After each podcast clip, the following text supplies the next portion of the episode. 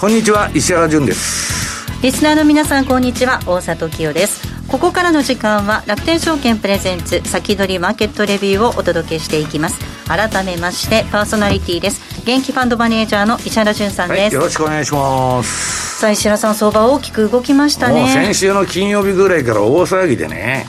まあ、その前の感謝祭直前に、まあ、マイクロソフトの CEO が株半分売っちゃったと大量売却ですよ。すごいですよ。ね、なんかビッグ指数とかも跳ね上がってて、なんか起こるんじゃないかって言ってたら、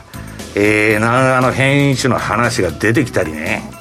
で、今回のこの、まあ、パウエル、昨日の夜、はい私ももうそこら中から電話がかかってきて24時間労働になっとんですけど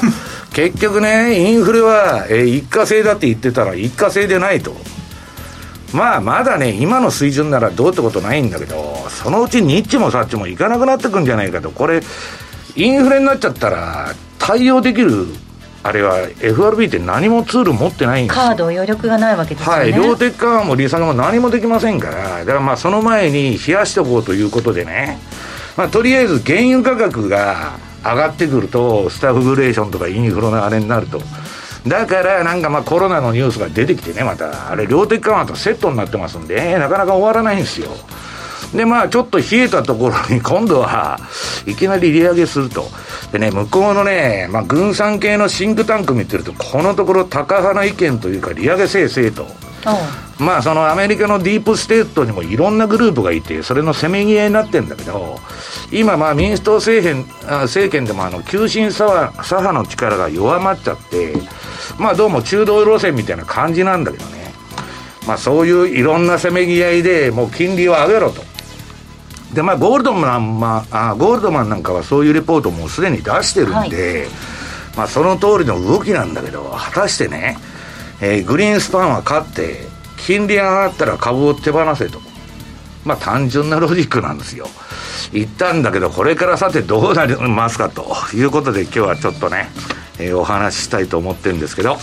そして今週のゲストをご紹介します。楽天証券 FX 事業部武田則孝さんです。よろしくお願いいたします。はい、よろしくお願いします。さあ、いろいろなせめぎ合いマーケットであるようなんですが、はい、ドル円はリスクオフ円高へ動いています、はい、そうですね。やっぱりあの例のオミクロンショックですか、うん、それによるやっぱりボラティだいぶ高いような相場付きとなってって、かなりやっぱり動き的も激しいような状況続く中で、まあ、ほぼほぼ10月の例えばドル円なんかだと上昇幅を打ち消すような形になってきてますと。でちょっとチャート的にも見ても、まあ、かなり今のところ見ると、まあ、トレンド転換のような近い形にはなってきてますので、まああの今の今回の下げが一過性によるものなのかそれともまあ今後反発するのかというようなところはちょっと引き続きチャート帳で見ていきたいなと考えています。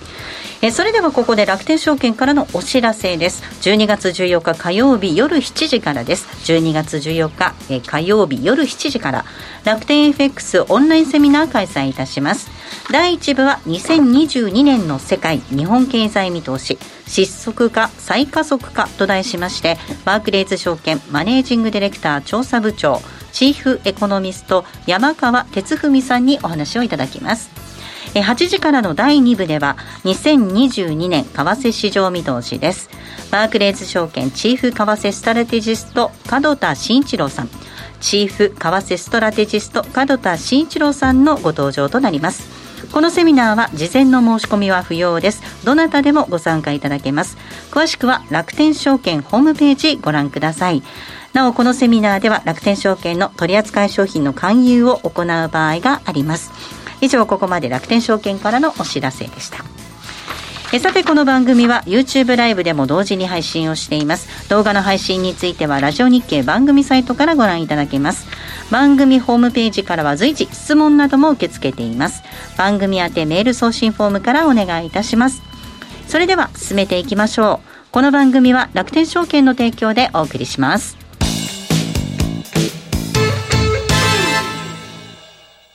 まずは無料で取引体験。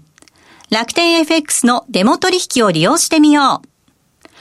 FX に興味はあるけれど、いきなり実際のお金で取引するのはちょっと、となかなか第一歩が踏み出せないという方は、まずは楽天証券の提供する楽天 FX のデモ取引を利用してみませんか？メールアドレスとニックネームのみの簡単登録で、実際の取引と同じ環境、同じ取引ツールで、FX 取引が体験できます。口座開設やデモ取引にかかる費用、取引ツールのご利用は、もちろんすべて無料。詳しくは楽天 FX デモ取引で検索。楽天証券の各取扱商品等に投資いただく際は、所定の手数料や諸経費等をご負担いただく場合があります。また、各取扱い商品等は価格の変動等によって損失が生じる恐れがあります。投資にかかる手数料等及びリスクについては、楽天証券ウェブサイトの投資にかかる手数料等及びリスクページや、契約締結前交付書面等をよくお読みになり、内容について十分にご理解ください。金融商品取引業者関東財務局長金賞第195号楽天証券株式会社ウィークリーマーケットレビューえそれではここからは楽天証券 FX 事業部武田則隆さんです。武田さん、先ほどお話冒頭にもありました、ちょっとドル円トレンド転換したかもというお話でした。はい、えっ、ー、と、まあ、改めましてなんですが、えっ、ー、と、ドル円、まあ8、8月、9月、10月とかなり、まあ、うん、しっかりとした動きでずっとじりじりと上に上がってきておりましたが、まあ、本当にここ1週間で大きな、まあ、あの値動き見せてきているような状況となっております。で、今までですね、かなりしっかりと,、えー、とサポートされていた、まあ、113円の60付近っていうところがですね、今まで意識されてたところではあったんですが、そこをまあ今回一気に割り込んできて、まあ、えー、下の、下値を伺うような状況になってきていますと。で、えー、今朝なんかの動きを見ていますと、まあ今日は113円の大体10銭ぐらいでですね、朝寄りついて、で、そこからまたちょっとずつ戻してきてはいるんですが、ちょうど今ですね、この番組が始まると同時にですね、また今再び円高に20銭ほど一気に動いてるような感じにはなってきてるみたいです。まあ、ボラタイルだよね、本当に、ね、ボラタイルですね、本当に。で、えーと、チャートまあ、基本的にはいつものようにフィボナッチで見ていきたいなというふうなところで思っておるんですが、えーと、今ですね、えーまあ、今までの、まあ、サポートされていた、えー、113円60付近が今度、あのー、今ちょうど分水嶺になってきているような状況かなというふうに思っております。とはいえですね、やっぱりここまでだいぶ、えーと、そこで、えー、サポートされていたところの、まあ、なんて言いますか、ラインがですね、今度上値の重しになってくるような可能性が高いかなというふうなところで見ておりまして、基本的にはやはりもう今の状況、続く中では、やっぱり下側見てるのかな、見といた方がいいのかなというようなところで考えています。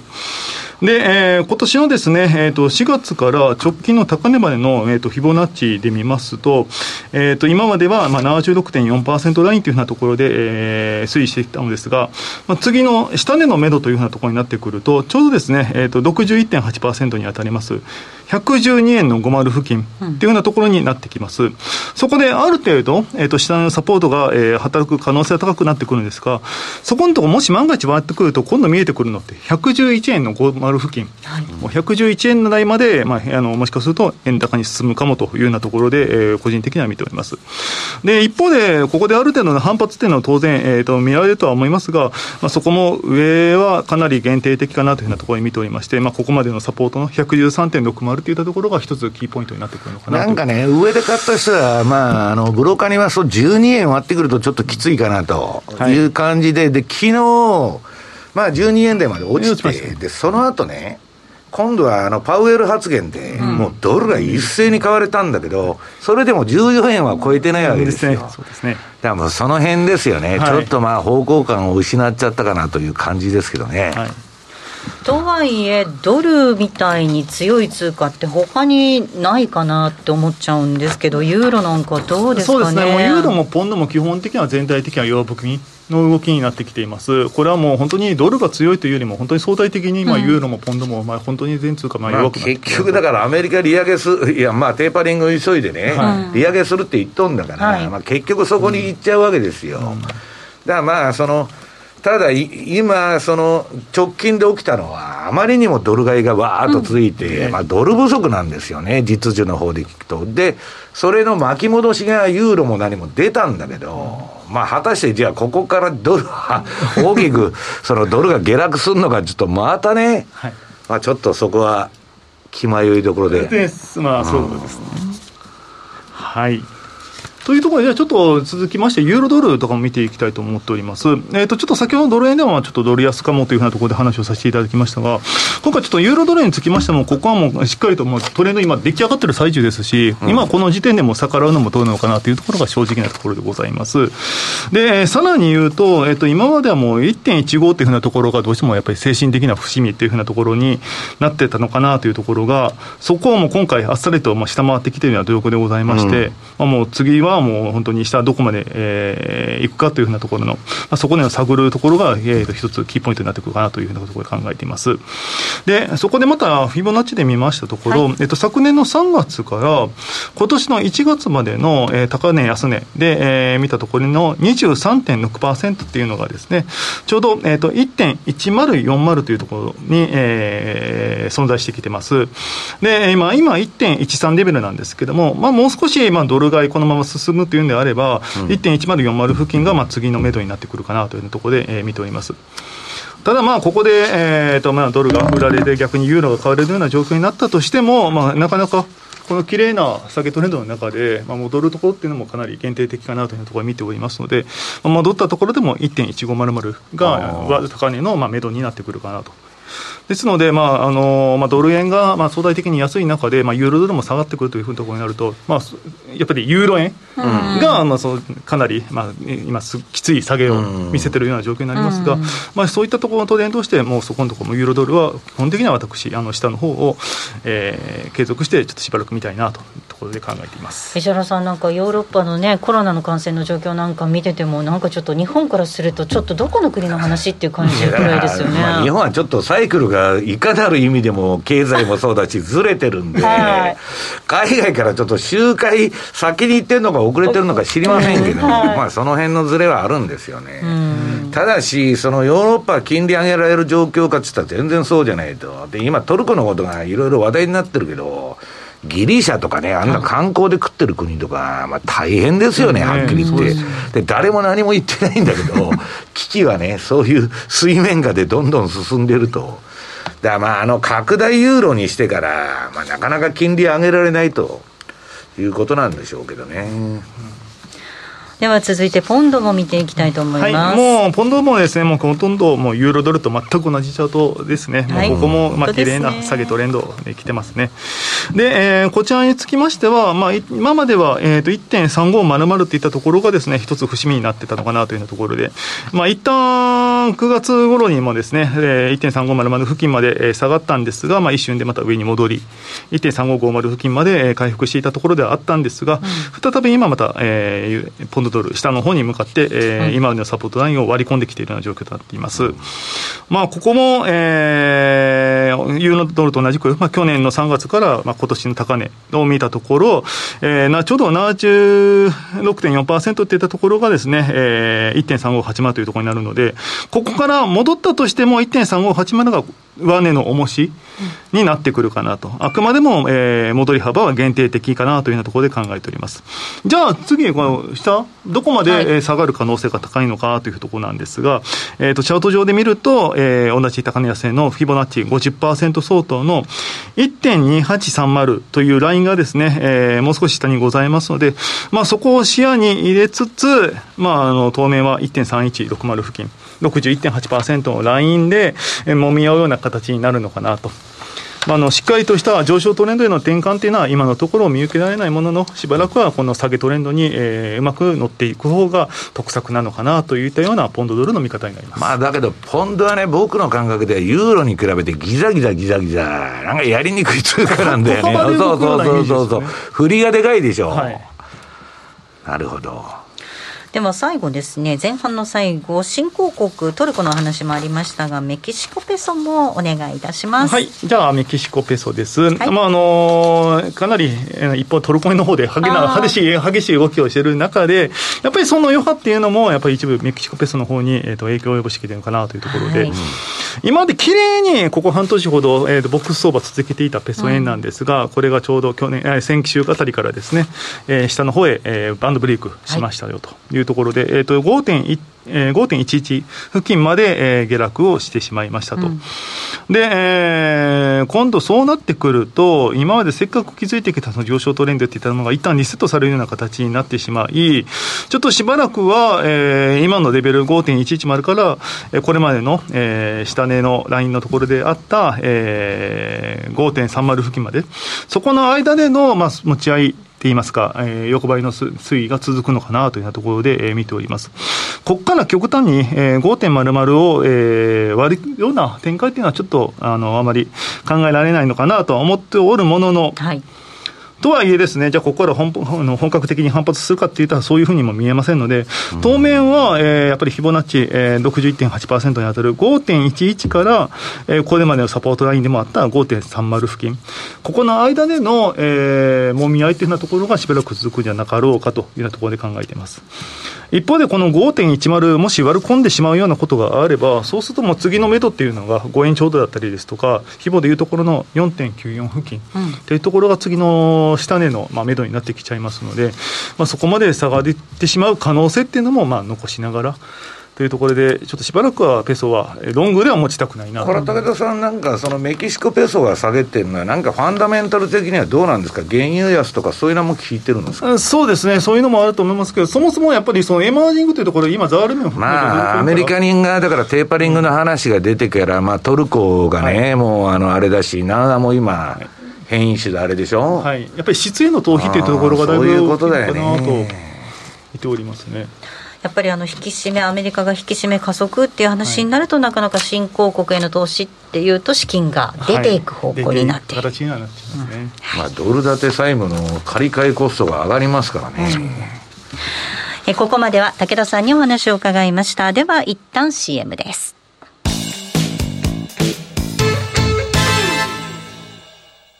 まずは無料で取引体験。楽天 FX のデモ取引を利用してみよう。FX に興味はあるけれど、いきなり実際のお金で取引するのはちょっと、と、なかなか第一歩が踏み出せないという方は、まずは楽天証券の提供する。楽天 FX のデモ取引を利用してみませんか？メールアドレスとニックネームのみの簡単登録で、実際の取引と同じ環境、同じ取引ツールで、FX 取引が体験できます。口座開設やデモ取引にかかる費用、取引ツールのご利用は、もちろんすべて無料。詳しくは楽天 FX デモ取引で検索。楽天証券の各取扱い商品等に投資いただく際は、所定の手数料や諸経費等をご負担いただく場合があります。また、各取扱い商品等は価格の変動等によって損失が生じる恐れがあります。投資にかかる手数料等及びリスクについては、楽天証券ウェブサイトの投資にかかる手数料等及びリスクページや、契約締結前交付書面等をよくお読みになり、内容について十分にご理解ください。金融商品取引業者関東財務局長金賞第195号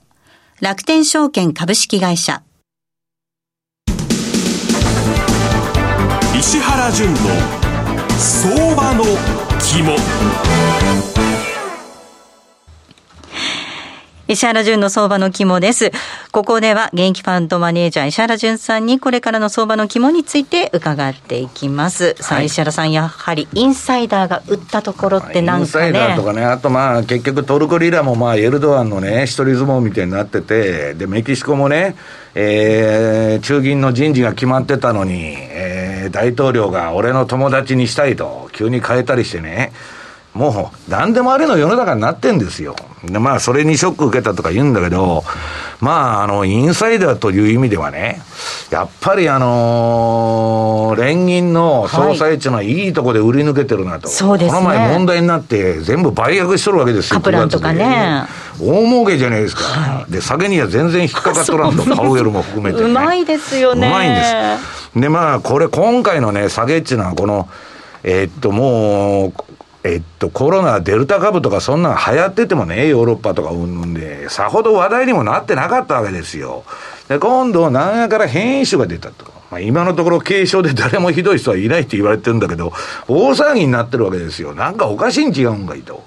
いう話もあるんですけど、まあ、これは時間の経過を見ないとね、まだ1週間、2週間見ないとわかんないんだけど、まあ、その前にね、直接のこの市場の変化という意味では、えー資料の1ページですね、マイクロソフトのこの中古の祖と言われる、その、サティアナディラ。これがですね、えーっと、自分のマイクロソフトって超高、あの、成長企業ですよ。はいこのレベルでこんだけ成長しとるんだと。もう今やね、今年の最強銘柄と言われてみんなが買ってたマイクロソフト。ね。私も含めて。で、それが、いきなりね、今までからこれ、印のついとるとこで皆さん株売っとるんですよ。売っとるんだけど、今回、感謝祭前の22日と23日に、保有す保有る分の半分を半分を売ったっつうんですよ。今までとちょっとイーロン・マスクですら1割しか売っとらんのにね。どないな話やっちゅう話になって、で、なんかビッグ指数もちょっと上がったり、変な動きしとったの、オプション市場とか。この下の棒グラフが売った株数ですよ。はいボリュームですね何をこんな焦って2日間では、相当な株数ですよ。まあ、マイクロソフトは流動性があるから売れるんだけど、それにしたって、まあ、多分1日で売りたかったと思うんだけど、2日かかっちゃったんですよ、これ。で、まあ、その2ページ目に、まあ、この焦って売ってる姿がバンバンバンバン出てるわけですよ。これ、いや、なんだこれ、なんかが起こるんじゃないかと。言ってたら、何のことがない。えー南アフリカの、えー方で変異種が発見されたと。で、私はね、まあ金がね、私は陰謀論なんか言ってるわけじゃないんですよ。コロナと量的緩和はセットになってきた。で、この相場っていうのは、えっと、この、コロ新型コロナの問題がある限り、大義名分、それを大義名分でね、いくらでも財政出動して、いくらでも給付金ばらまいて、散々やってきたわけでしょ？だからバブルの味方なんですよ。で、それで来たんだけど、いきなりまあまたこれが出てきたと。とこれはね、短期的にはショックかもわからないけど、えー、量的緩和と継続っていう意味では、今テーパリングとか利上げとか言っとるんだけど、これがボディーブローような効いてくると、株の上げ材料なんですよ、実は。うんで、短期的にはただ経験悪いってことで、原油市場とか急落して、インフレも冷やせるわけ。これ一石二鳥なんですよ。で、こういう話がね、昔出てきたんで誰かやりやがったなとか、あの、トレーダーでもさ、言ってるやつがいましたわ。で、その、それが出てきて、じゃあ、あの、市場では二つの見方。短期的にはダメだけど、中長、中長期的にはね、この、インフレ懸念だとか、その利上げのその懸念をね、排除するために、まあ、こういう話が出てきたのかと。ね、一斉に各メディアが報え報道するわけですから。で、言われてたとこに、まあ、昨日ですよ、びっくりしたのは。そのシナリオだったらわかるんだけど、えーパウエルが、ね、もうテーパリングを加速化させると。一時的じゃない？ね、と今度の、まあ、日本時間、まあ、15日っつっても、日本時間は12月の16日に FOMC あるんだけど、そこで議論すると。うんね。で、えーっと、この3ページに、まあ、テーパリングと利上げ予想と。まあ、3回やるんだと。で、ゴールドマンはね、まあ、3月の FOMC 来年の、ここで、えー、利上げの議論を始めて、5月に前倒しでもう利上げを始めると。言っとるわけですよ。で、まあ、その、コロナのニュースもあるし、変異種の、まあこういうことはね、もうゴールドマンがレポートに書いてるから分かってるわけですよ。だから、インサイダーと言われる連中が売っとるんじゃないかと、株を。まあ、向こうで言われてるわけですよ。で、昨日のね、私は夜中にあの、ツイートしといたんですけど、4ページ。これ、それまでちょっと戻してたんですよ。はい市場は、えー、ちょっとさすがに売られすぎだと、この長野変異種のね、あれで大騒ぎしすぎだろうということで、ヨーロッパも買われて、ちょっとリバウンドの動きに入っとったら、パウエルが出てきて、まあ、その、テーパリング加速みたいなことを言っとるもんですから、まあこれ、ゼロヘッジのツイートですけど、おえーみたいになっちゃって、はい市場はね、多分パウエルさんは緩和的な発言をするだろうと思ってたら、逆のこと言うとるやんと。はい。俺で、この戻してた市場が、まあ横にあのチャートが出てますけど、ダーってやってもう、ドル相場もね、めちゃくちゃな変動しとるんですよ。パウエルの一言で。で、まあ、これで、まあ、株もさ下げてドル買われて、まあ、引けどうかなと思ってたら、あんまり戻さなかった。うん。でね、まあ先ほども言いましたけど、金利が上がればね、投資家は株式を手手放すべきだと。要するに中央銀行バブルっていうのはインフレになったらもう何もできないわけだから、まあ警戒すべきだと、まあ今すぐ売れちゃう話じゃないですよ。いうことを、まあグリーンスパンが言っとる通りの、まあ、あの、セオリーに基づいて売ってる人もいるということなんですよ。で、えーっと、次がね、まあそのパウエル発言。これもまあツイートしといたんですけど、いよいよ誤りを認めたかと。はい。いや、認めたかってことね、これね、誰かに言われとるんですよ。あ、言えと。こんなね、いきなりコロッと変わるっていうのはね。そうですよね。まあ、ディープステートって言ったっていろんな派閥がおるわけですよ。その奥の院みたいな。それのどっかから天の声が聞こえてきて、閉めろと。このままほっといて、本当のインフレにしちゃったら、何もできないじゃないですか。お前2期目大変だろうと。ね、まあ、ドルもおかしくなっちゃうし、何もおかしくなっちゃうし、なんとかせえと、ここで一回冷やせみたいなね、話をこの人が言われたんだと思うんですよ。だってこの前と、い一週間も経たんうちになんか世の中変わりましたかと、180度違うこと言ってる。ましてやね、新型の変異株が出てきたんであれば、閉めるなんて言わないはずじゃないですか。なんじゃこらと。ただ横のアメリカの物価の上がり方見たらね、こんなむちゃくちゃなインフレで、まあ15%ぐらいのインフレ率なんですよ、今、本当は。裏のインフレ率っていうのはね、当局が発表しとるのでないやつは、そのぐらい言ってるだろうと。だからまあ結局、ニッチもサッチもいかなくなっちゃって、6ページの、まあ、ヤルディーニさんの、その、まあ、この防具グラフですね、消費者物価と、アメリカの長期金利っていうのは本来連動しとるもんなんだけど、全く連動しとらんやないけど、これは金利が低すぎるんですね。だから、そこのところを、まあ、ちょっと埋め、このまま放置しとくとね、手がつけられんインフレになったら困ると。だけど、そう思っていらながらも、めちゃくちゃなインフレになっちゃったとしましょうか。それはそれで構わないんですよ。それはね、昔からあの、金融抑圧政策っつって、えー、ハーバード大学のケネス・ロゴフがずっと言っとるけど、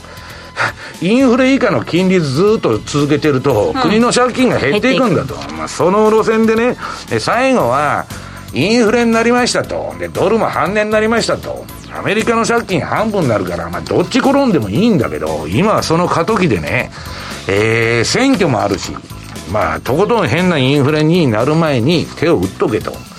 いう話だと思うんですけどね。続きはこの後のはい。YouTube ライブでの延長戦でお話を伺っていきます、来週ですが楽天証券経済研究所年田正幸さんをゲストにお招きしてお話を伺っていきます。年田正幸さんをゲストにお招きします。えこの後は YouTube ライブでの延長配信となります。この番組は楽天証券の提供でお送りします。したお送りしました。